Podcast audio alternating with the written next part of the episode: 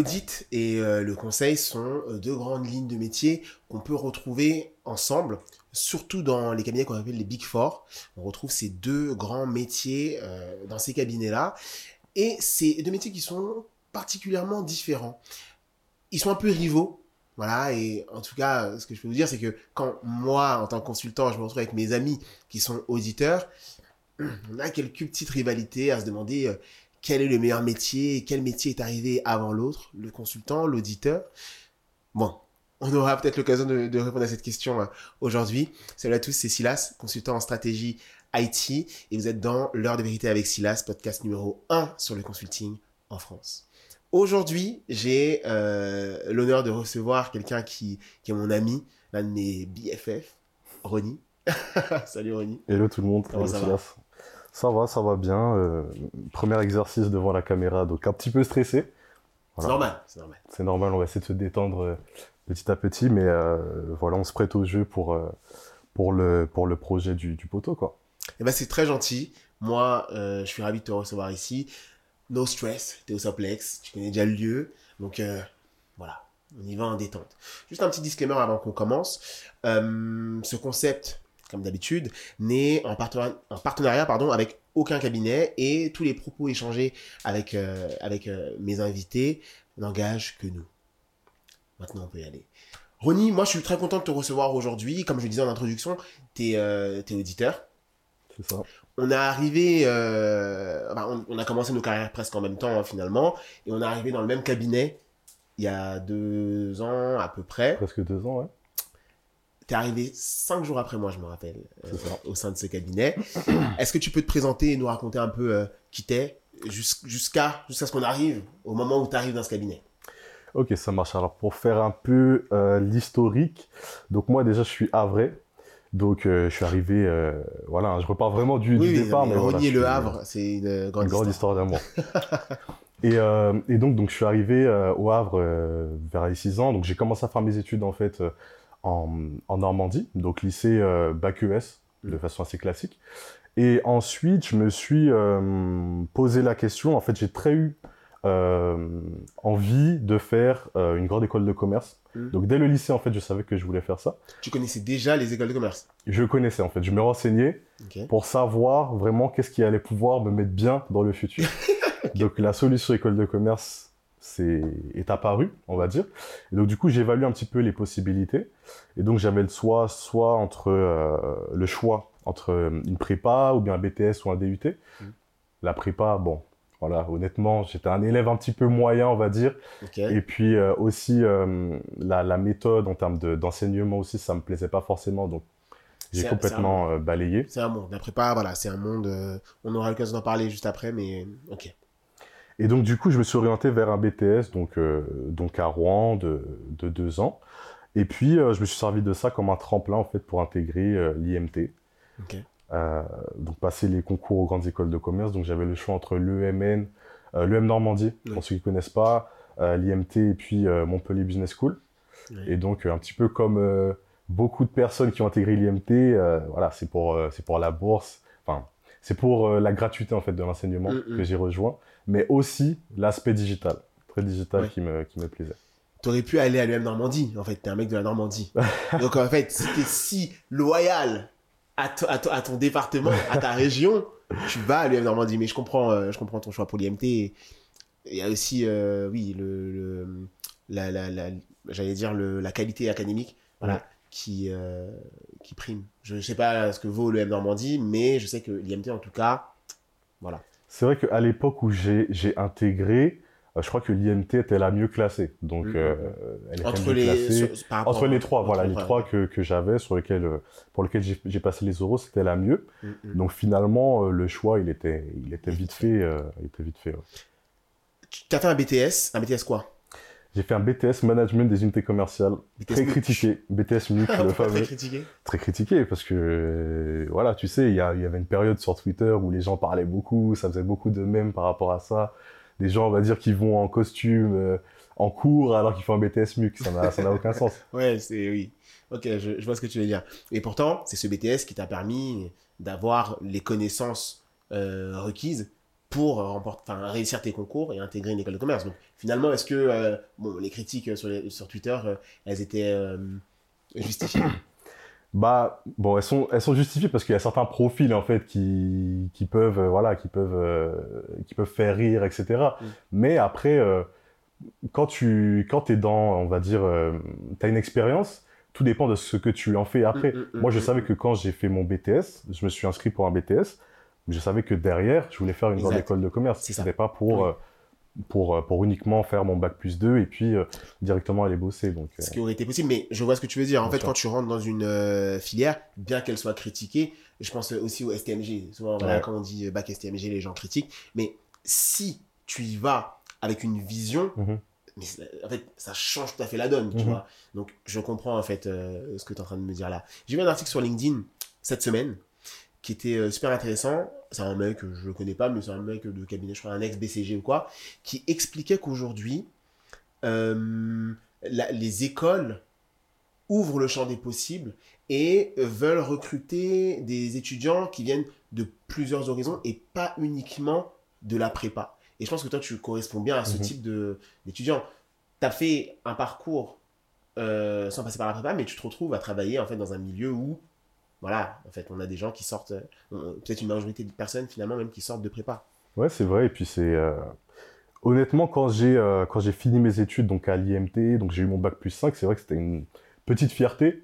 Petite euh, enfin même très grosse fierté. Bon, maintenant j'y pense plus trop, mais Ouais. mais c'était une grosse fierté de me dire que j'ai fait un BTS. C'est pas forcément la voie classique pour arriver à avoir un bac plus 5, de faire de l'audit euh, après, dont je parlerai, Mm. donc, dont je parlerai après. Mais, euh, mais voilà, ouais, clairement, c'était, euh, c'était, c'est très gratifiant pour moi, en tout cas. En tout cas, je suis fier de toi. Bah, merci, merci, merci beaucoup. Alors, j'ai demandé euh, aux abonnés sur euh, Instagram de euh, te poser des questions. J'ai prévenu sur Instagram que j'allais recevoir un auditeur. J'ai pas d'identité, mais voilà, l'auditeur est là et j'ai eu plusieurs questions. Donc on va on va les parcourir. Je les ai là, mais je vais je vais aussi regarder sur mon téléphone. On va les parcourir et tu vas je vais essayer de me donner des réponses. La première réponse, enfin la première question que j'ai eue et qui était une question je trouve assez intéressante c'est pourquoi avoir choisi ce métier? Pourquoi avoir choisi le métier d'auditeur Quelles étaient tes motivations? Pourquoi avoir choisi le métier d'auditeur? Alors, pour être très honnête, quand j'ai rejoint l'IMT, C'est l'heure de vérité, donc je Voilà, ne parle pas d'honnêteté. C'est déjà, voilà, c'est déjà sous-jacent. on est dedans alors. du coup, quand j'ai rejoint l'IMT, honnêtement, l'audit, j'en avais jamais entendu parler. Mm. J'en avais jamais entendu parler. Je savais que l'école faisait du digital, etc. On parlait de système d'information, je savais pas trop ce que c'était. Mm, mm. Mais ça s'est vraiment fait dans ma dernière année, euh, dernière année de master en fait, où j'ai eu le choix entre faire du conseil et de l'audit. Comme je te disais avant, j'essaie de me ma- de maximiser, en tout cas, euh, voilà, le salaire potentiel euh, que je pouvais que je pouvais avoir. Donc finalement, le choix il s'est plutôt fait entre le conseil et l'audit. L'audit, je comprenais pas ce que c'était jusqu'à euh, jusqu'à euh, jusqu'à très tard, jusqu'à ce que je trouve mon stage chez, euh, je sais pas si je peux dire le nom du cabinet, ouais, vas-y. jusqu'à ce que je trouve mon, mon stage euh, chez Mazar.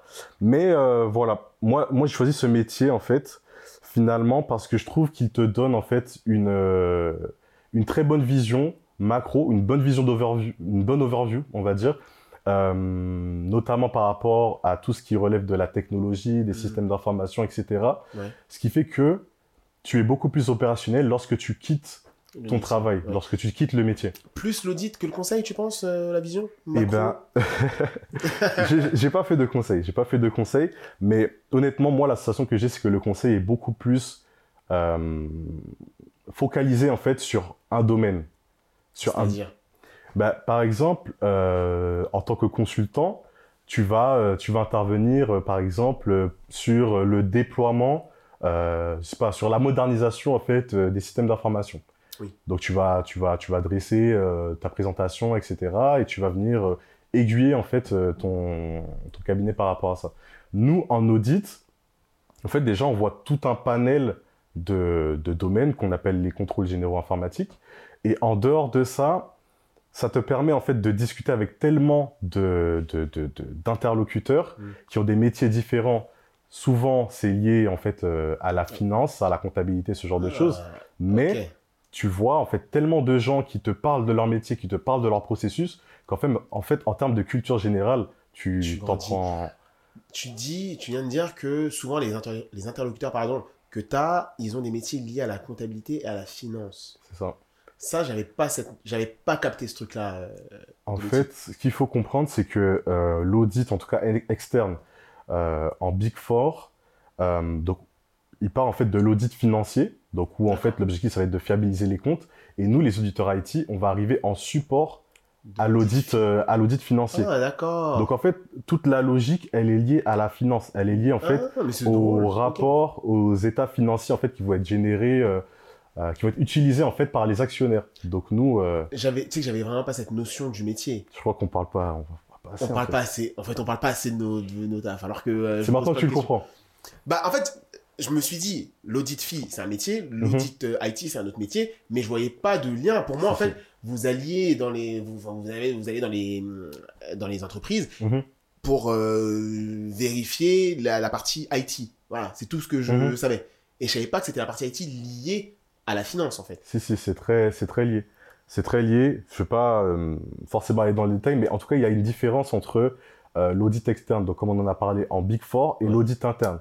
L'audit interne est détaché Mm, mm, mm. euh, de l'audit, enfin, l'audit IT en interne est détaché de l'audit financier. Voilà. L'audit IT en interne est détaché de l'audit IT financier. Non, de l'audit financier. De l'audit financier. Je sens que, je sens qu'on va Tu es en train de me perdre. Oh my god. T'es en train de me perdre. Non, mais en fait, j'ai compris. J'ai compris. En gros, voilà, l'enjeu de l'audit IT, c'est de soutenir, supporter l'audit fee. Exactement. Ok, très bien. Et pourquoi pas l'audit fee? Pourquoi pas l'audit fee? Eh bien, tout simplement parce que euh, les mathématiques, ce n'est pas du tout mon fort. Euh, et au-delà de ça, c'est pas quelque chose qui me, qui me plaît, euh, très honnêtement. J'ai déjà essayé. Euh, je trouve qu'il y a une satisfaction dans l'audit financier du fait de, lorsque tu fais du cadrage, tu retombes sur les bons chiffres, etc. Hmm. Mais euh, au-delà de ça, en fait, le métier même, il me plaît pas. Et en termes de volume horaire, c'est encore pire. en Ouais, fait, mais j'ai demandé, est-ce que le métier il est si différent que ça? Le métier. Audit, audit. Bon, voilà, le nom déjà, c'est Oui. le même. Ensuite, bon, euh, il y en a un qui est en support de l'autre, donc Mhm. c'est les mêmes activités. Enfin, Oui. en quoi c'est si différent que ça, l'audit IT de l'audit finance financier? C'est le, c'est les, le métier en fait, il est le même, comme tu l'as dit. Euh, en audit, en fait, on a euh, un fonctionnement qui est le même en IT qu'en finance et euh, qui est en fait qui consiste à aller rencontrer les audités, comprendre leur process et à partir de là, tu vas mettre en place tout un tas de contrôles Mhm. qui vont permettre en fait de dresser tes conclusions. Mais en audit financier, c'est la même chose. En audit IT, c'est la même chose. Mais maintenant, c'est les interlocuteurs que tu vas rencontrer qui vont être différents. C'est les hum, comment dire les, les documents que tu vas traiter, que tu vas analyser, qui vont être différents. Oui. Et euh, c'est surtout c'est surtout là en fait qu'elle se fait euh, la différence. Tu dirais qu'on a des interlocuteurs peut-être un peu plus high level quand on est en audit fee Euh, Un peu plus prestigieux? Honnêtement, euh, honnêtement, je pense pas. Je pense pas parce que les auditeurs financiers, eux, contrairement à nous, ils vont rencontrer les euh, comment est-ce qu'on appelle ça? Un DAF par Voilà un. DAF, voilà par exemple. D'où de l'autre côté, on va rencontrer euh, un, un CISO ou un. DSI ou ce genre de Ouais, choses. mais justement, tu vois, Donc, euh, mais ma question c'est de savoir si, en termes de hiérarchie, un DAF il est pas au-dessus Ouais, d'un je- DSI par exemple Honnêtement, je sais CISO. pas. Je sais pas, mais dans les deux cas, tu rencontres quand même des Tu gens qui des, sont tu euh, tu voilà. rencontres des têtes, mais ce que je veux comprendre c'est l'impact ou euh, le le- le- l'enjeu pour l'auditeur, est-ce qu'il est plus important en finance, en, en audit financier, qu'en audit IT Et CISO, est-ce que tu peux peut-être dire ce que c'est qu'un CISO pour euh, les gens qui connaissent Un, pas? un ciseau, euh, honnêtement, la différence avec le euh, directeur des systèmes d'information, en fait, c'est la personne qui va être en charge de la gouvernance en fait, des systèmes d'information. S-E-C-I. Euh, SO. chief, euh, je ne saurais pas dire exactement. Ok. Parce que je pensais que CISO c'était un rapport avec la sécurité. Si, il y a un rapport avec la sécurité, mais dans les deux cas, en fait, il y a un rapport euh, officer, euh, Chief Information. chief. Ouais, si, si, je crois que c'est ça. Je crois que c'est ça. C'est peut-être. Ok. Un ciseau. Ouais, c'est ça. Chief Information Security Officer. Officer, ouais. Ok, d'accord. Mais tu vois, je pense que c'est un. Enfin, ma question, je sur ma question, c'est de savoir lequel a le plus d'impact quand il intervient chez le client. l'auditeur euh, en finance ou l'auditeur euh, dans l'IT Honnêtement, je saurais pas te dire parce que moi, je connais en tout cas l'impact euh, que peut avoir euh, nos travaux justement sur un audit dans sa globalité. Et je sais que euh, le fait que les systèmes d'information soient défaillants, voilà, lorsqu'on fait une analyse d'un système comptable, on prend un système comptable, on voit qu'il est défaillant, il fonctionne pas bien, ça a quand même un très gros impact Ouais. par rapport aux auditeurs financiers qui sont, qui sont en face. Ok, ok, d'accord. Bon, moi, je, je, je commence à mieux comprendre le, le job et je pense que vous aussi, vous comprenez un peu mieux le job si, euh, si vous ne le connaissiez pas. Deuxième question qu'on a reçue des, euh, des abonnés. Quelle est la différence entre l'audit et le conseil? Comme je disais en introduction, c'est deux métiers qui sont très différents et tu avais l'air de dire non, pas tant que ça. euh, Mhm. quand on discutait avant, avant de, de démarrer euh, cette session de l'ordre de vérité avec Silas. Selon toi, c'est quoi la différence entre ces deux métiers? Ben, je vais te laisser me dire euh, c'est quoi la définition d'un consultant Alors, alors, et moi je vais te dire C'est quoi ces invités qui, qui te renvoient les, les questions? Non, mais alors, moi, je pense que le consultant, il intervient euh, auprès d'une euh, d'une équipe dans une entreprise sur des problématiques que l'entreprise n'arrive pas à gérer parce qu'en fait, elle n'a pas les ressources, elle n'a pas les compé soit elle n'a pas les ressources, soit elle n'a pas les compétences, soit elle n'a pas le temps. Donc, disons que c'est trois, trois, trois, trois sujets, trois facteurs pour lesquels une entreprise va faire appel à, à, à un consultant. Et nous, on vient travailler sur des projets. On vient travailler et monter un projet de A à Z. On fait la phase de cadrage, donc on va déterminer avec le client quelle est sa problématique. On va déterminer quelles sont les potentielles solutions. Et ensuite, on va aider à mettre en place ce qu'on a déterminé. Bon, quand on on peut être de bout en bout et faire le tout, comme Mhm. on peut euh, faire juste la phase de cadrage et ensuite laisser un autre cabinet faire la phase de déploiement, comme on peut arriver après qu'un autre cabinet ait fait la phase de cadrage, etc. Donc, voilà, un consultant, il intervient sur des projets. Mhm. Un auditeur, est-ce qu'il intervient sur des projets? Un auditeur, il intervient pas vraiment sur des projets.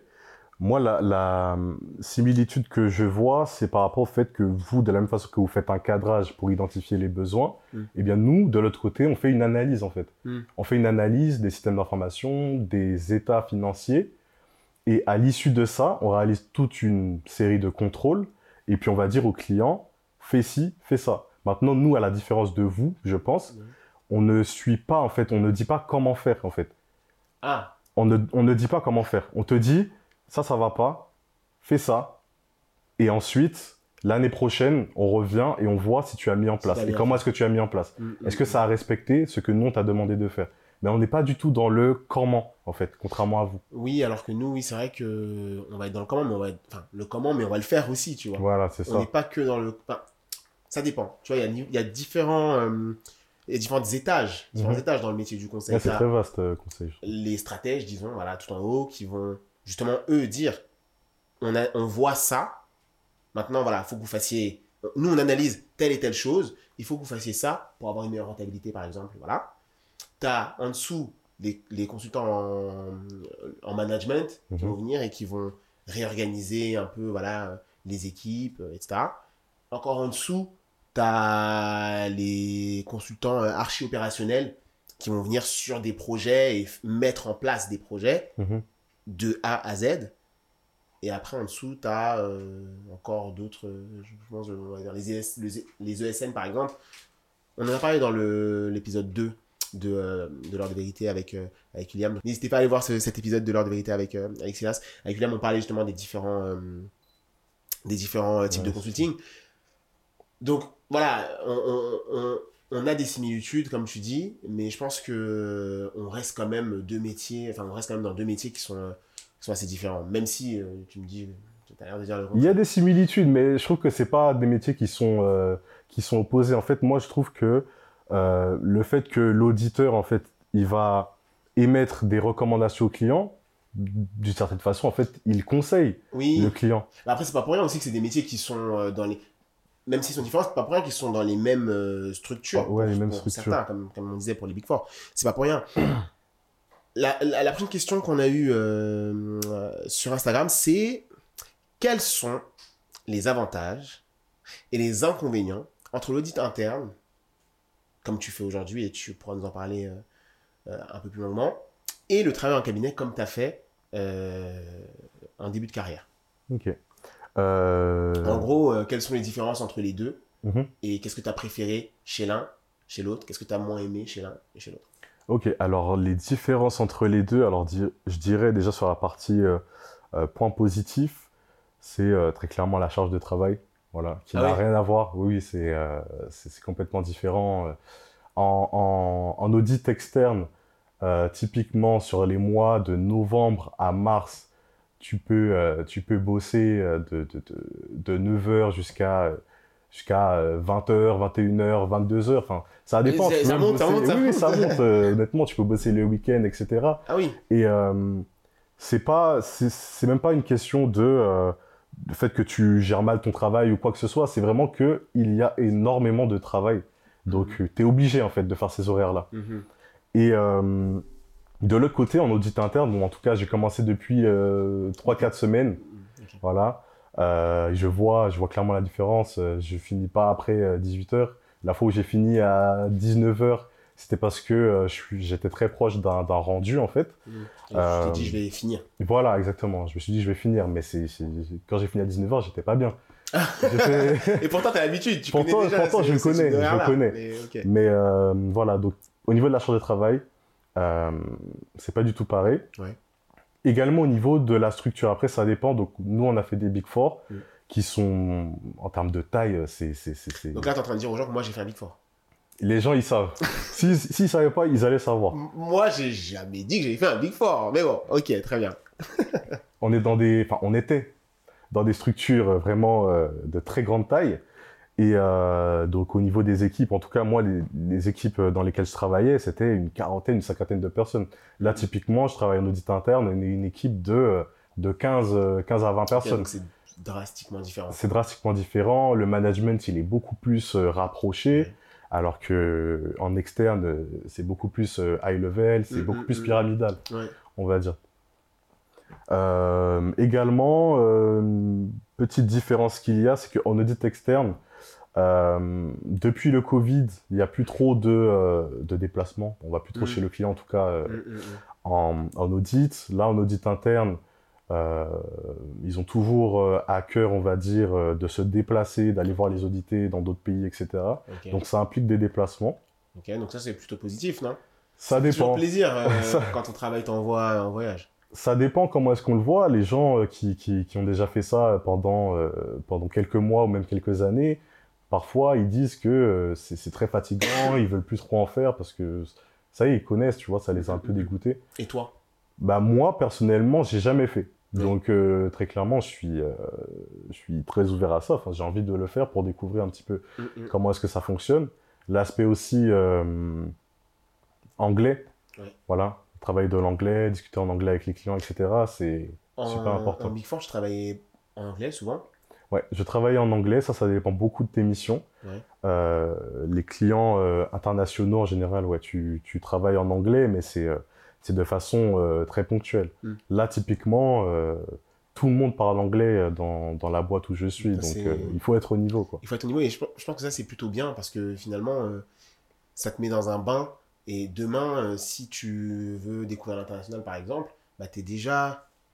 En fait, nos entreprises, elles sont tellement internationalisées Mhm. déjà que, bon, bah, en fait, euh, la culture, elle n'est pas si différente que ça quand tu vas dans un autre pays Mhm. parce que c'est un peu standardisé, tu vois.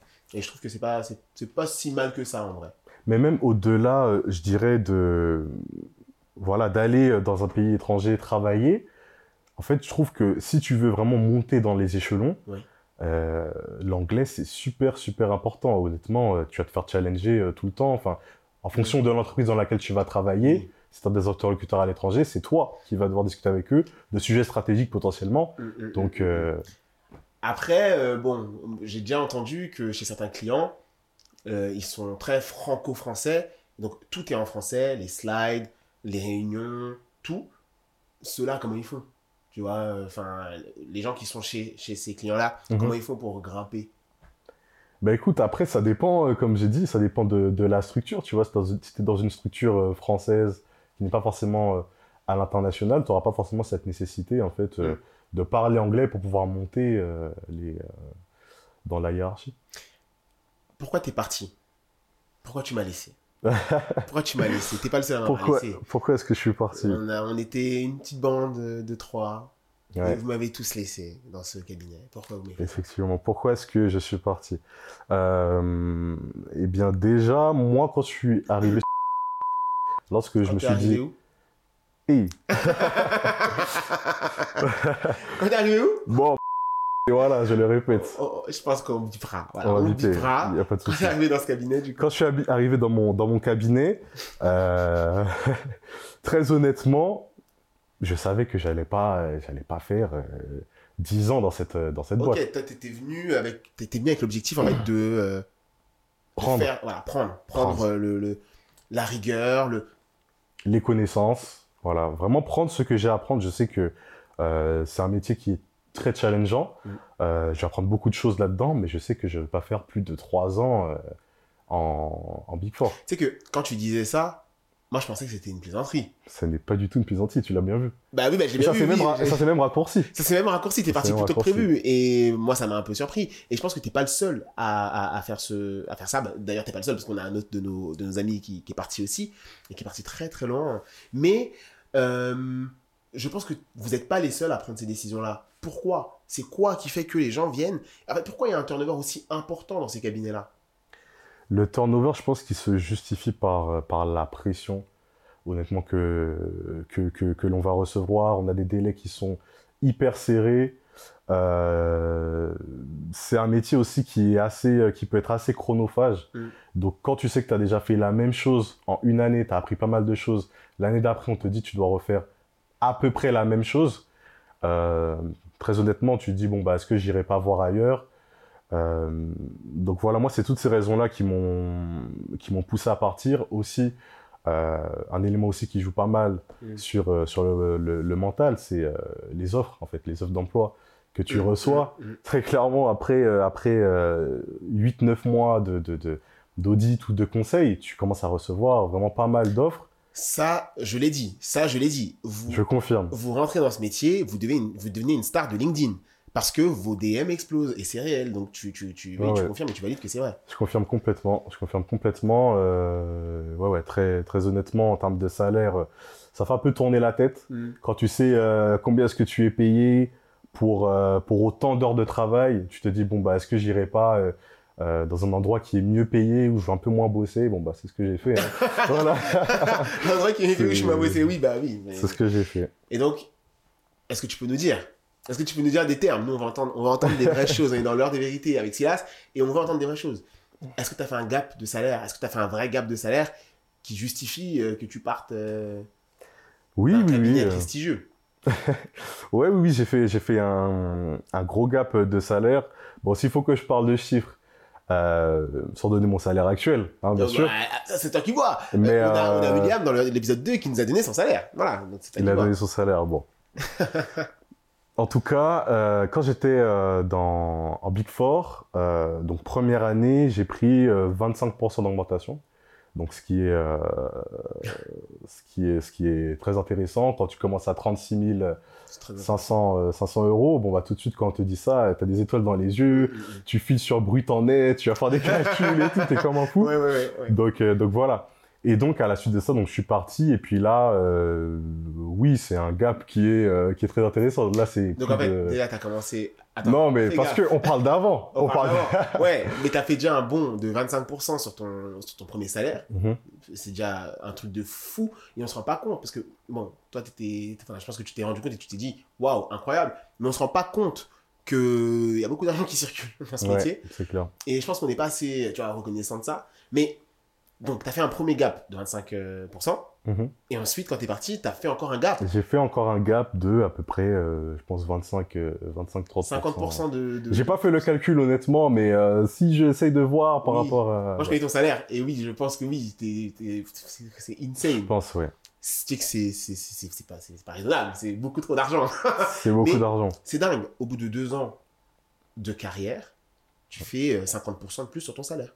Ouais, honnêtement, c'est énorme. Ouais, presque presque euh, 25 25 000 euros euh, de plus. euh, c'est c'est incroyable. Mais je trouve qu'il y a aussi un côté pervers dans ça, c'est que il y a euh, En fait, c'est un peu la course à l'argent. En vrai de vrai, euh, quand tu rentres en audit ou en conseil, Mm.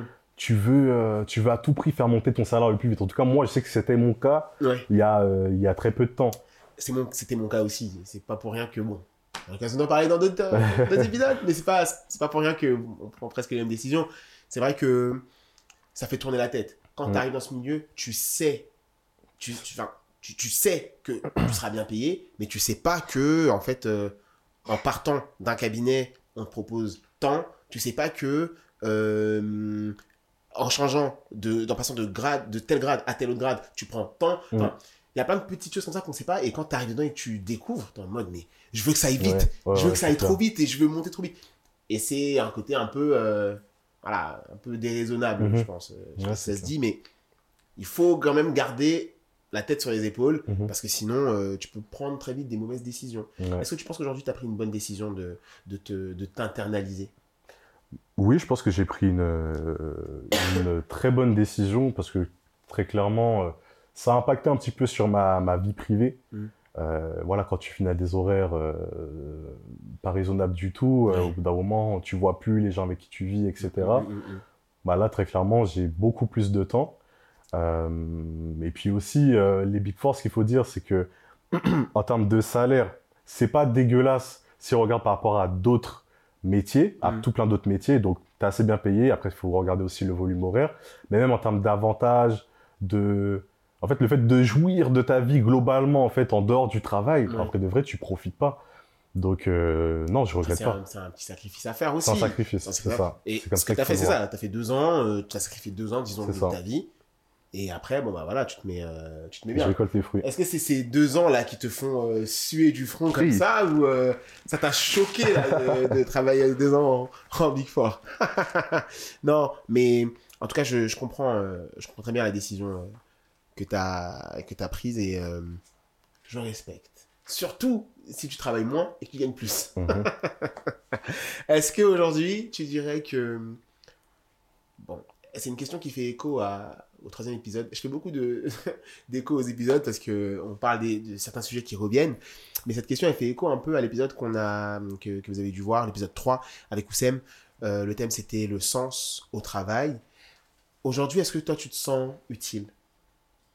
La fameuse question, est-ce que je me sens euh, utile? Est-ce que tu te sens utile? Parce que... Bon, tu réponds et après, je te donnerai mon explication. Est-ce que je me sens utile? Est-ce que je me sens utile? Ça, c'est une question euh, philosophique. hein. C'est une question philosophique. Est-ce que je me sens utile? Peut-être que tu n'as jamais eu le temps de, de te poser, de te demander si tu te Bah, c'est ça, utile. c'est ça. euh, c'est ça. Est-ce que je me sens utile? Je dirais que oui, je me sens utile pour une entreprise. Mhm. Je me sens utile pour une entreprise. Je vois l'intérêt de ce que je fais pour l'entreprise, euh, améliorer ses process. Comme Moussa me disait, en vrai de vrai, tu permets à l'entreprise de gagner plus d'argent. Mm. Et ça, c'est complètement un fait. Tu prends ta part. Tu prends ta part, oui. Voilà. Donc, voilà. Oui, tu prends quand même, tu prends quand même ta part. On va pas se mentir. Voilà. Mais euh, pour une entreprise, oui, pour mon entreprise, je suis utile, mais pour la société, très clairement, euh, je ne sers, pas- je sers pas forcément à grand-chose. Mon métier, il est pas, je pense pas qu'il soit essentiel, tu vois. Ok.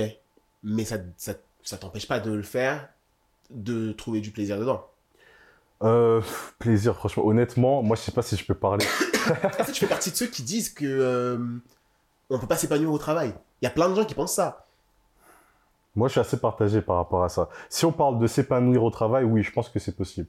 Mais si maintenant on parle d'être heureux au travail, ça, je trouve que c'est c'est gros. Bah, s'épanouir, c'est le début de, du bonheur. Être heureux, c'est voilà, trouver son bonheur au travail.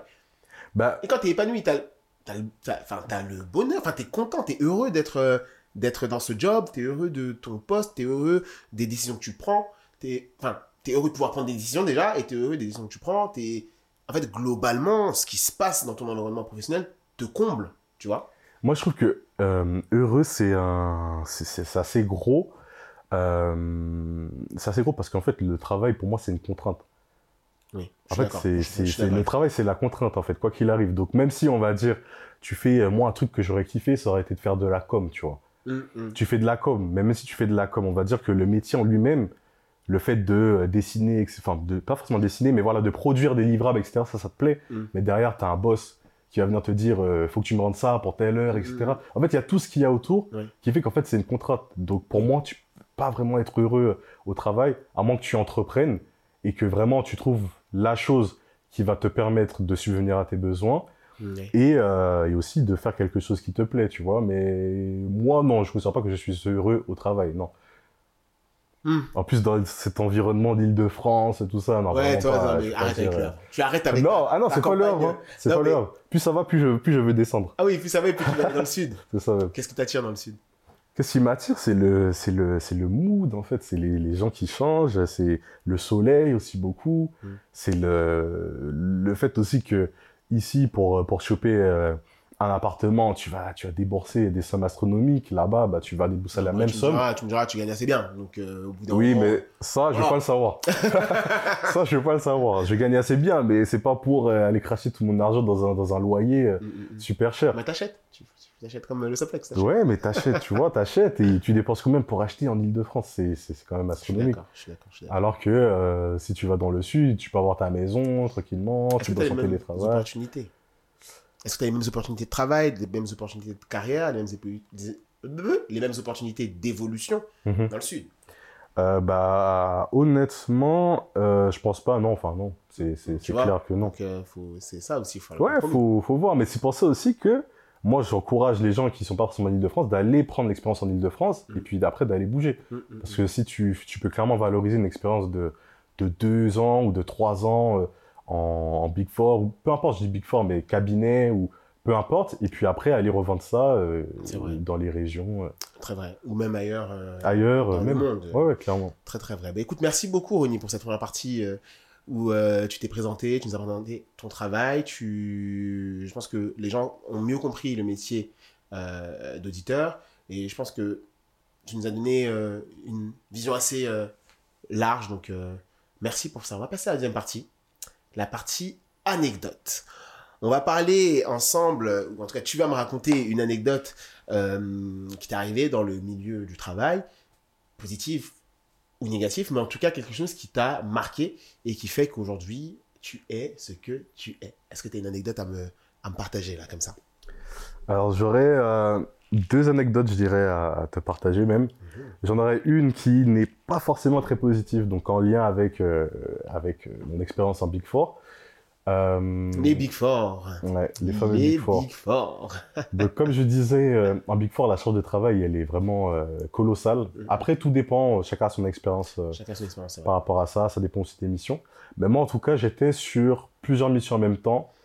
Et j'arrivais dans une période, en fait, où c'était vers la fin d'année. C'est une période, en fait, où on a beaucoup de rendus, on a beaucoup d'attendus, où c'est vraiment, là, ça commence vraiment à pousser, pousser, pousser.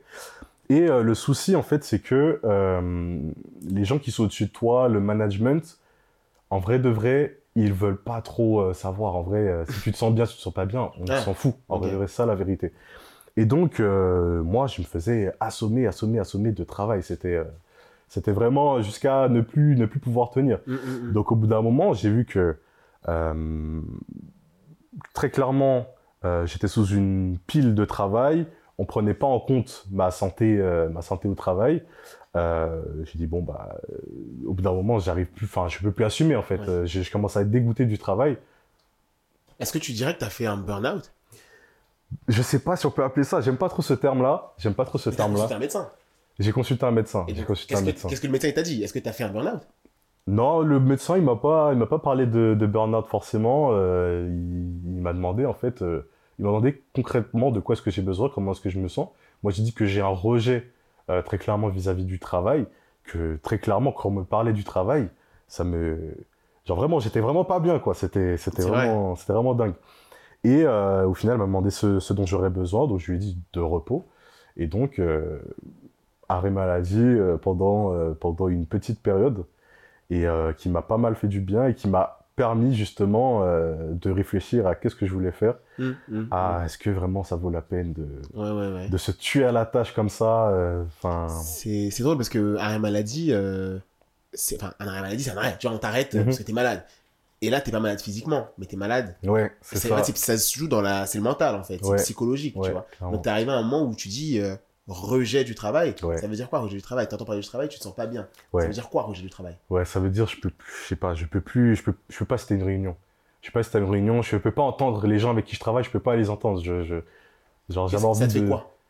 Ça me fait quoi? Ça me, ça me tend? Surtout, surtout lorsqu'on me parle pour me dire, Ronnie, il faut que tu fasses encore ça, ce genre de choses. C'est, en fait, je sais pas, t'arrives plus, t'arrives plus à entendre parler de, de travail. En fait, t'as envie de sortir en fait de ce Mm, mm, cadre-là, mm, de sortir de cet environnement-là, de voir, euh, voilà, de sortir, de faire euh, n'importe quoi, de voir tes proches, etc. Mais vraiment d'être loin de tout cet environnement. Donc moi, c'est ce que ça m'a provoqué en tout cas. Ok. Et ça t'a fait du bien de partir, euh, voilà, un, un petit temps, euh, de couper Ouais. totalement? T'as coupé totalement ou pas? Est-ce que t'as vraiment coupé? Franchement, franchement, j'ai j'ai coupé. Parce J'ai que coupé. on peut être en arrêt et pas couper. hein. On peut être en arrêt et en fait quand même checker un peu ses mails. Ah etc. non, non, non, euh, vraiment pas. Franchement, ce que j'ai fait, je suis parti un peu comme un voleur, on va pas se mentir. J'ai fini ce que j'avais à faire.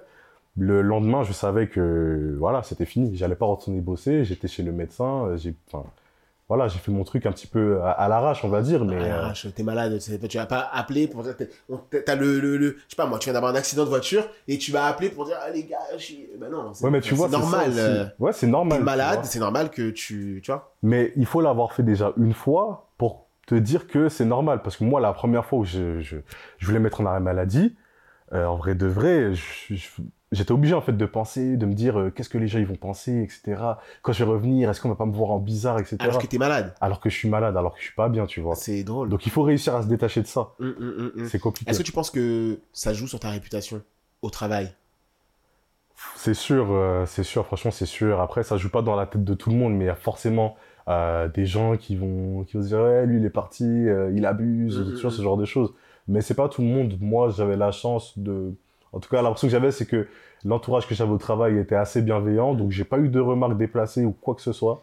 Je suis très bien, je suis très bien revenu, donc euh, il n'y avait avait pas de problème. hein. et t'as réussi à, à surmonter ce, ce c'est pas un burn-out, mais en tout cas c'est ce, ce moment de Mhm, de fatigue base. intense, on va dire. Voilà, t'as as réussi à, passer.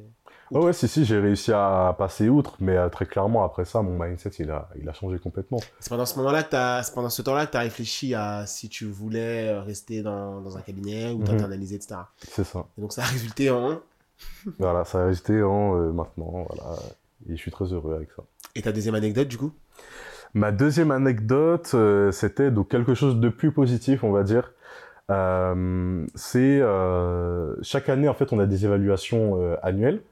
Euh, L'évaluation annuelle, c'est le sujet préféré des, euh, des consultants qu'on reçoit. Chaque consultant qu'on a reçu ici nous parle de l'évaluation annuelle. Qu'est-ce qui se passe durant cette évaluation annuelle? Je sais, je sais que les gens, ils aiment bien entendre parler de parler d'argent. Ah, C'est bon. quelque chose qui les intéresse, donc je leur donne. ok, très bien. Donc, euh, du coup, euh, évaluation annuelle qui tombe, on va dire, en août. Et donc, euh, et donc en fait, j'ai une réunion avec euh, ma team leader. Mm. Donc, c'est une senior manager, en fait, qui te suit tout au long de ton parcours, en fait, en Big Four. Et euh, là, elle m'annonce... Certains, euh, certains appellent marraine. Certains voilà. appellent ça marraine, team leader, manager. Voilà, donc c'est exactement la même chose. Et donc, euh, elle m'annonce, voilà, mon bilan de l'année. Elle me dit que j'ai fait une très bonne année, etc., très bon retour et tout. Et le moment fa- fatidique arrive où, en fait, elle m'annonce le pourcentage d'évolution et le salaire. Et donc, c'est ce que j'ai dit, ce que j'ai commencé à dire tout à l'heure, en fait. Donc, moi, d'un salaire euh, de 36,5 à la base, elle m'annonce, en fait, que je passe à 45 500 euros. Ah, ouais, bah, 9000 euros. Ouais, 9000 euros, donc presque, presque 10 000 euros en une année. Donc, euh, quand elle me dit ça, honnêtement, j'ai- des frissons. je me sens pas bien. J'ai- envie de tout péter, franchement, c'est un truc de ouf quand elle me dit ça. Donc, comme j'ai dit, je commence à regarder combien est-ce que ça me ferait au mois et tout ça. Et puis, euh, et puis, et puis euh, le truc aussi, c'est qu'on parle beaucoup euh, au niveau des, de, de, de l'audit, etc. Donc, tout le monde reçoit en fait ces évaluations au même moment. Mm, mm. Donc chacun est content, t'en as qui sont contents, t'en as d'autres qui sont pas Ah, trop contents, oui, etc. Et ce qui peut paraître étonnant pour certaines personnes, c'est que on a des gens en fait qui ont fait des écoles type euh, Schema, Neoma, des écoles donc, Donc, des qui top, sont ouais. euh, voilà des top écoles, on va dire, tout est relatif. Mais voilà des top, des top écoles, des, écoles du top 10. Et euh, ben, finalement, ils s'aperçoivent que euh, des gens qui ont fait l'IMT, qui n'est pas aussi bien classé que leur école, touchent euh, 3 à 4 000 euros de plus qu'eux. Ouais. Donc là, euh, à partir de là, voilà, les langues commencent à se délier. Et ça commence à faire mal, peut-être. ça commence à faire mal. Au bureau. Et je peux comprendre. Mais toi, quand tu es dans la situation, voilà. Mm. Tu fais partie des- de ceux qui sont le mieux payés pour ton grade. Il faut savoir que l'IMT, c'est quand même une très bonne école. Et ça. elle est reconnue pour euh, tout ce qui est digital, système d'information. Donc, ça. ça- c'est pas choquant. Quand une Schema ou une, euh, Neoma ou quoi, c'est des très bonnes écoles qui sont, voilà, qui ont le mérite d'être des bonnes écoles parce qu'elles sont dans les top Mhm. 10, etc. Bah, quand ces écoles-là, elles proposent pas forcément des formations très axées euh, SI, Forcément. bah, forcément, enfin, ça me semble logique, tu vois. Ça me semble logique qu'un un mec de l'IMT qui connaît les systèmes d'information, même avant d'arriver dans le cadre, parce qu'il a eu des for- une formation euh, bien spécifique à ce sujet-là, Mhm. euh, et qui touche plus, ça me choque pas. Ouais, si, si, non, mais je suis d'accord avec toi, mais euh, malheureusement, bah, les gens qui sont concernés justement par, euh, par les salaires un petit peu moins hauts, ils ont du mal à le, à le comprendre, ça, euh, forcément. Euh, je comprends. oui. chacun défend un petit peu sa, sa paroisse, on va dire, mais euh, moi, en tout cas, j'étais j'étais vraiment euh, content. Euh, Quand on m'a dit ça, très clairement, je me suis dit, euh, ah ouais, on me met bien, en fait, cette année, je vais encore plus me tuer à la tâche et tout. Bon, bah, au final, je suis parti. Mais, euh, mais voilà. En tout cas, Au final, t'es parti. Et cool. ça, c'était, euh, oui, en Big Four, du coup. Ouais, Un Big Four. On n'en a pas parlé pendant euh, la première partie, donc on va peut-être revenir sur la première partie. J'aime pas trop faire ça, mais bon. Ton nouveau métier, Ok. est-ce que tu peux nous en parler un peu plus? Alors, mon Ou est-ce que tu préfères garder ça pour la toute fin? On va garder ça pour la toute fin. Ok, comme tu veux. On va garder cette, euh, ce- ce- ce- cette explication pour la toute fin. Comme ça, tu nous diras sur quoi t'es parti et on pourra clôturer euh, cette heure de, euh, de vérité avec Silas.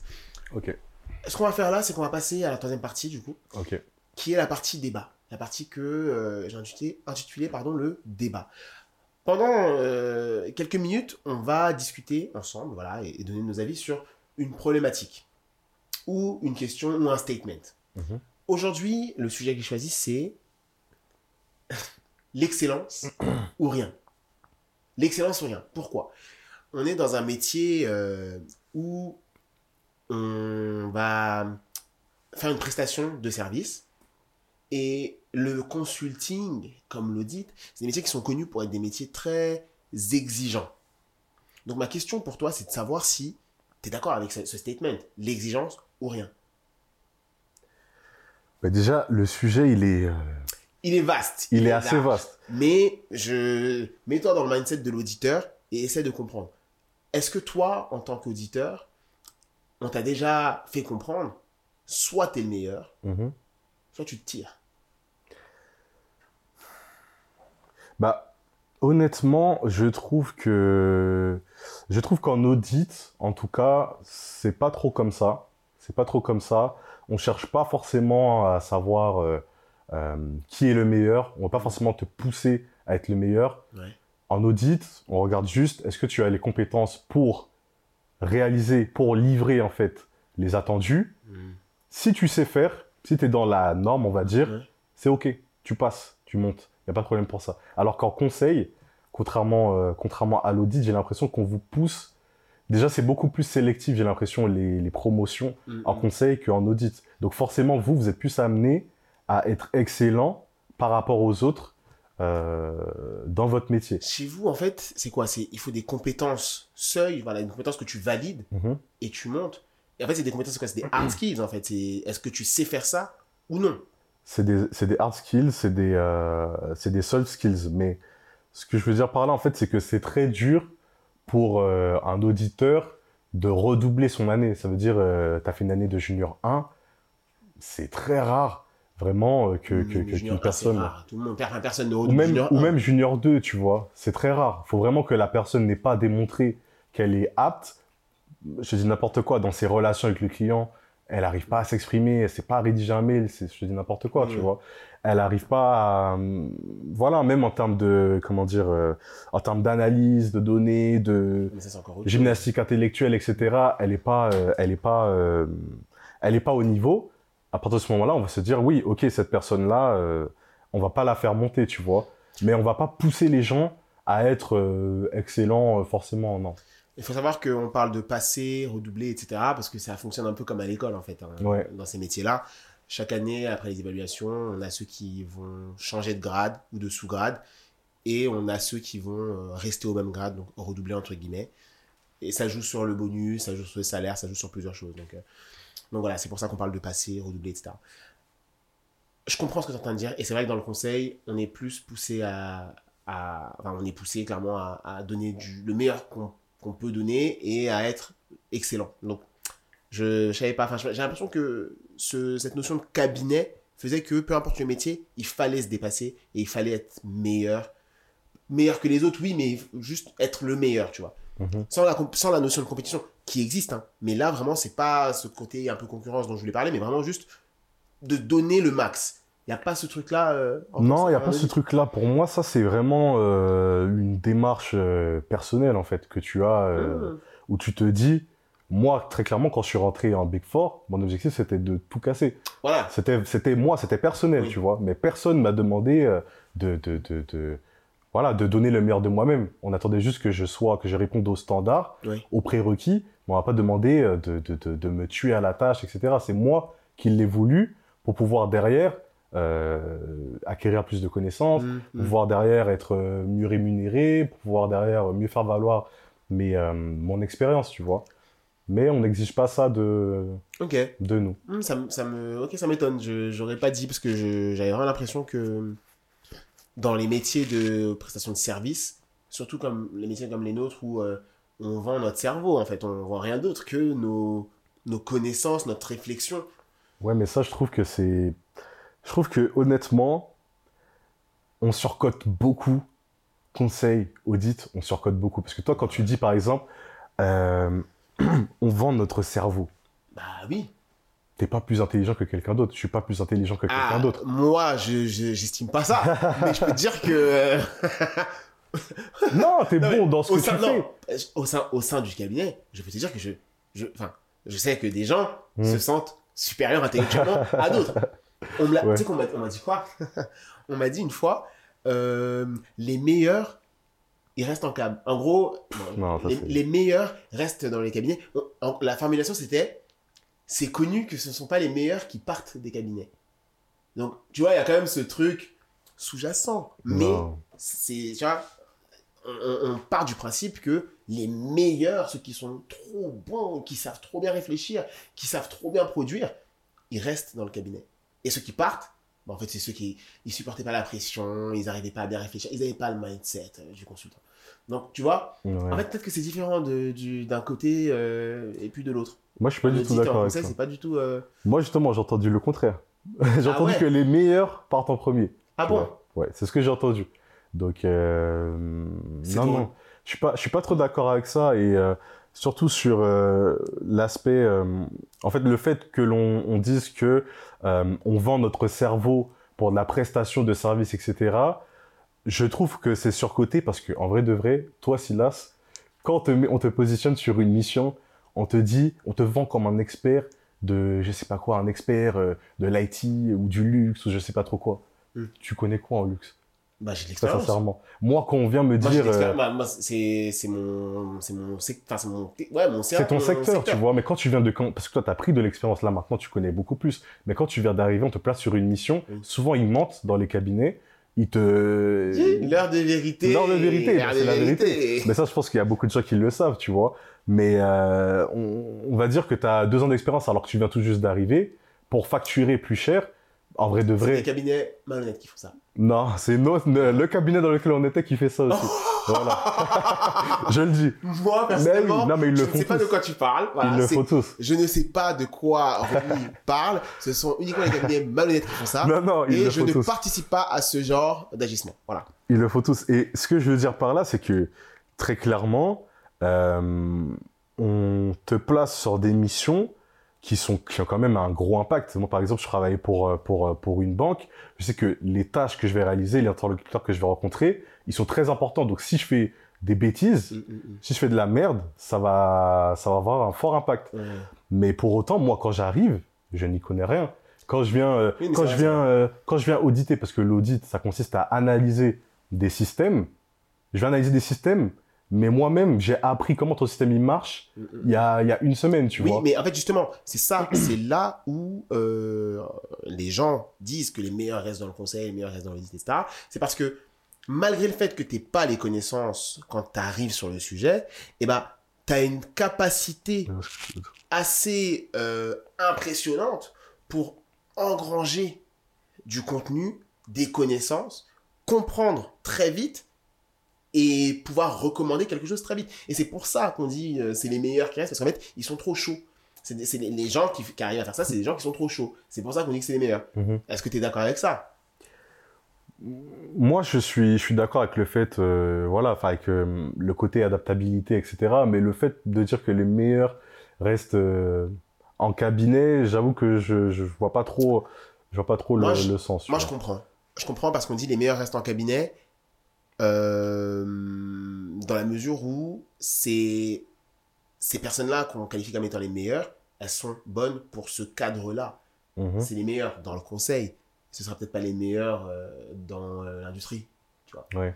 Donc, quand on dit c'est les meilleurs, c'est les meilleurs parce que c'est c'est les personnes qui ont le mieux compris le modèle, qui ont le mieux compris le jeu, le game, en fait, le game du conseil. Mais il- peut y avoir aussi des personnes qui restent parce qu'elles sont à l'aise dans ça et que, Et ces voilà, personnes-là, elles se plaisent. elles restent, mais moi j'ai des exemples euh, que j'ai en tête, des personnes à qui on va pas confier des missions euh, de fou. Mhm. Tu vois, on va leur confier des trucs, bon.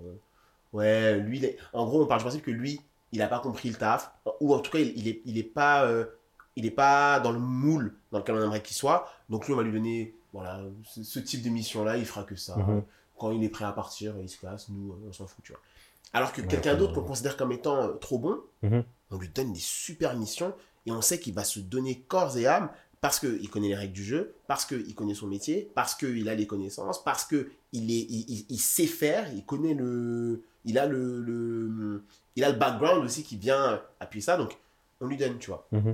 Non, mais je vois ce que tu veux dire, mais voilà, après, je- pour moi, c'est vraiment pas une vérité absolue. Parce qu'il y a. euh, Ça va dépendre de ton cabinet et de. et Ben, de ça dépend de ton cabinet. Et puis, et puis, comme tu as dit, tu vois, il y a des gens qui peuvent très bien rester par euh, pur confort parce qu'on leur donne des missions Mhm. pas trop compliquées, etc. Tu sais que ton salaire, il va monter. Et puis, il y a aussi des gens. Enfin, en fait, il y a tout plein de raisons. Il y a des gens aussi qui vont avoir peur du changement, peur de, de, de, de, de quitter leur environnement qu'ils connaissent depuis des années, etc. Enfin, il peut y avoir tout plein de choses. Tu vois, tu peux t'ennuyer aussi au travail, ce qui fait que tu vas partir, tu vois. Ouais. Donc, euh, C'est vrai, non, mais après, bon, je pense que aller travailler dans un, chez un client final pour une vision conseil, c'est mal vu. d'accord. Je pense ça. Enfin, mal vu, c'est pas le terme, mais en tout cas, c'est. Tu sais, les gens, ils sont pleins de mépris et tout. Je sais pertinemment que si tu pars, si tu pars Mm. d'un cabinet et que tu vas occuper un poste de. Je dis n'importe quoi, un poste de PO, pro- product owner, Mhm. dans une boîte, à notre niveau, c'est le max qu'on puisse faire euh, en termes de responsabilité, je pense. Tu quittes euh, un cabinet après 2-3 ans, tu vas pas avoir euh, un job de responsable, je sais pas quoi. PO, c'est déjà bien parce que tu as des responsabilités, tu gères des gens, etc. Tu pars pour faire ce taf-là, ton manager ou ta manager de ton cabinet va te prendre de haut. Je, le, je suis sûr. Je Ça, suis ça, après, c'est les consultants. Après, moi, je vais pas, je vais pas Les critiquer. auditeurs, vous hein. êtes moins, vous êtes moins, vous êtes moins dans ça. Non, nous, on est bienveillants. Bon. Bon, ça, moi, moi, j'en ai entendu des histoires hein, sur, euh, sur l'audit.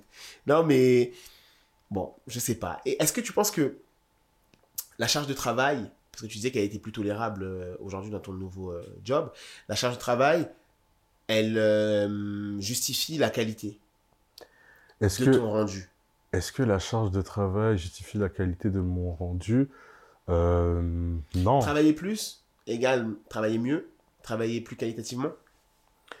Non, non, non, je dirais pas ça parce que, euh, en fait, euh, déjà en Big Four, tu travailles plus, mais pas forcément pour les bonnes raisons. Tu travailles pas plus pour pouvoir euh, fournir un travail de meilleure qualité. Mm. Tu travailles plus parce que tu es sur plusieurs missions, en Oui, fait. oui. Sur plusieurs missions et c'est l'objectif, il est purement business, en fait. C'est c'est d'enranger le max d'argent. Alors que de l'autre côté, par exemple, en interne, tu peux travailler plus, mais tu travailles déjà sur une mission. Donc, lorsque tu travailles plus, tu vas améliorer, tu vois, au fil du temps, tu vas améliorer un petit peu euh, la qualité de ton rendu. Donc là, oui, là, clairement, il y a une dimension euh, euh, beaucoup plus qualitative qu'un Big Four, où t'es, clairement, c'est du, c'est de la bouffe euh, pour les cochons que tu produis. Enfin, je sais pas comment dire, mais... Ouais, j'ai pas très bien compris là ce que tu as voulu dire. Non, ce que je veux dire, c'est que c'est... Ce que je veux dire, c'est que c'est l'usine, en fait. Mm. Le Big Four, c'est c'est l'usine. Le fait de faire plusieurs missions, etc., t'es pas... Tu vois, on te challenge pas... euh, Enfin, si, on te challenge sur la qualité, tu vois. Mais, Mais euh, en termes de livrables, tu fournis beaucoup plus de choses et tu as beaucoup plus d'exigences en termes de quantité euh, que en audit euh, Mhm. interne, tu vois. Et du coup, bah, pour finir, tu nous parlais de ton, de ton job, tu parles d'audit interne, et c'est la décision que tu as prise, euh, prise, c'est de faire de l'audit interne, et donc de quitter le monde des cabinets. Parle-nous-en. Euh, alors du coup, euh, donc moi j'ai quitté donc les Big Four il y a quelques temps maintenant, donc maintenant pour faire de l'audit interne, l'audit IT. et donc là actuellement sur mon poste, je traite pas uniquement que de l'audit IT. En fait, c'est une, euh, c'est une création de poste, donc il se développe en fait sur la partie informatique. Mm. Donc moi, j'interviens sur euh, des, des, sujets euh, typiquement liés à la RGPD, à la conformité, sur la transformation digitale en général. Mm. Sur de l'IT aussi, on a des sujets aussi liés à l'IT, mais c'est en fait c'est beaucoup plus vaste que ce que j'ai eu l'occasion de faire en, en Big Four. Ok, parce que les sujets que tu cites là, ça me fait penser aux conseils. Hein. C'est des, des, sujets sur lesquels mm. les consultants peuvent aussi intervenir. Moi aussi, j'ai jamais fait de conseils, mais j'ai l'impression que ça se, ça se rapproche. Ouais, ça, ça ressemble au conseil. Je... Enfin, tout ce qui est RGPD, etc., c'est des missions qui existent dans, dans plein d'entreprises où euh, il faut accompagner l'entreprise sur ces problématiques-là parce que euh, elle connaît pas, tu vois c'est plus large et plus vaste ce que tu fais aujourd'hui par rapport à mhm. ce que tu faisais chez, euh, dans ton cabinet précédent. Est-ce que ça t'a pas fait peur? Euh, Honnêtement, non, ça m'a pas fait peur parce que je juge que j'ai été quand même très bien formé. J'étais bien, bien préparé à ça. Ce qui a pu me faire peur au début, c'était peut-être surtout le changement en termes d'organisation, de structure, etc. Moi, j'avoue que le fonctionnement, euh, comment dire, euh, relatif au, Big Four, euh, avec un, comment dire, avec un, management beaucoup plus high level me plaisait pas mal. Voilà, évoluer dans des grandes équipes, ça me plaisait pas mal. Mm. Donc là, je savais que ça allait être des équipes beaucoup plus rapprochées. Il y a que cette dimension-là qui me faisait un petit peu peur. Tout l'aspect social, etc. Voilà. Oui. C'est pas, c'est pas forcément. C'est pas ton fort. C'est pas mon, ce que je préfère. Bah, ça fait partie du métier, mais oui. Ça fait partie du métier. Mais, euh... mais voilà. Ok, ok, très bien. Et aujourd'hui, c'est quoi les, les, les nouveaux objectifs que tu t'es fixés? On faire encore plus d'argent déjà. les nouveaux objectifs que je me suis euh, fixés, bah, très honnêtement, je suis, je suis assez ouvert. Bon, là, j'ai commencé un, un, travail. Mes objectifs, c'est de monter hein, dans, dans, les échelons. Donc, euh, que ce soit dans cette entreprise-là ou bien ailleurs. ailleurs, Donc, euh, très clairement, je suis, je suis ouvert à la mobilité. Ouais. Mais. Qu'est-ce qui te retient dans une entreprise aujourd'hui? Qu'est-ce qui me retient dans une entreprise? Je dirais, euh, tout ce qui va euh, autour du travail. C'est-à-dire tout ce qui est, euh, tout ce qui relève des avantages, en fait. Pour moi, si tu es dans un cadre de travail qui est, je veux dire, qui est bienveillant, où tu es bien payé, t'as pas trop d'horaires. Au-delà de ça, on va dire, je te dis n'importe quoi, ton CE, il est intéressant, ça te permet de, de voyager.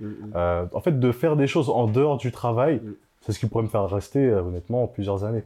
Mais maintenant, si c'est pour travailler comme un chien, on va dire, euh, pendant, euh, pendant X années sans voir un petit peu euh, les fruits derrière, bon, bah, c'est moins intéressant pour moi. Bah, écoute, merci beaucoup, Ronnie, sur ces, sur ces beaux mots. Tu peux nous dire peut-être J'allais mettre fin à la vidéo, mais est-ce que, enfin, à, ce podcast, mais est-ce que tu peux nous dire peut-être un dernier mot, un mot d'encouragement peut-être pour les gens qui nous, qui nous regardent? Eh bien, moi je dirais à tes auditeurs que euh, les parcours, ils sont pas, euh, ils sont pas uniques. Voilà. Vous pouvez construire votre, votre parcours, vous pouvez avoir fait un BTS comme moi, et pour autant ne pas être destiné à faire, euh, voilà, à finir avec un bac plus 2. Donc vraiment, ne vous fermez pas de portes, mm. je dirais, et puis, et puis visez, visez haut, visez loin, hein, voilà. Très bien, très bien, très beau, très, très, très. Merci beaucoup, Ronnie. Merci, c'est gentil pour, euh, pour ces mots, ces beaux mots de motivation. Merci d'avoir accepté mon invitation dans l'heure de vérité avec Silas. Merci à vous d'avoir euh, écouté ce podcast et d'avoir regardé cette vidéo. N'hésitez pas à vous abonner euh, sur TikTok, Silas Le Vrai, sur Instagram, Silas Le Vrai, et abonnez-vous à cette chaîne pour plus de contenu sur le consulting et pour plus de podcasts plus d'insight, plus de vérité, comme Ronnie nous, a, nous a donné aujourd'hui. Et on se retrouve très bientôt dans l'heure de vérité avec Silas. Je kiffe.